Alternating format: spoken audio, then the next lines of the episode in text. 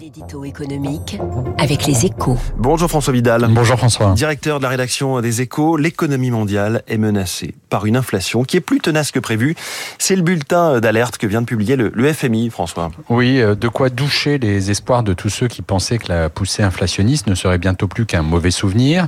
Malgré le, le, régime de cheval appliqué par les banques centrales, hein, depuis un an, nous sommes tout de même engagés dans le cycle de hausse des taux d'intérêt le plus rapide et le plus brutal depuis les années 80. De l'inflation est donc toujours vivante. Ou plutôt, si l'une de ces têtes a bien été coupée, celle portée par l'envolée des prix de l'énergie, une autre est apparue.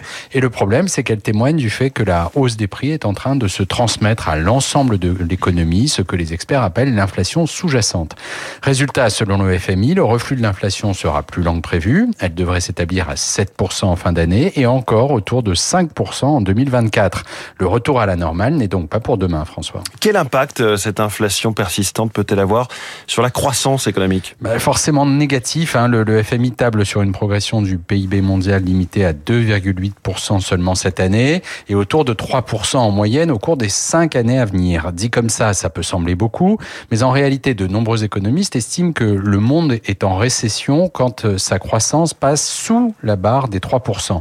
En clair, nous sommes entrés dans un cycle de croissance durablement ralenti, car l'inflation et son antidote, la hausse des taux d'intérêt, ne sont pas les causes du ralentissement de l'activité.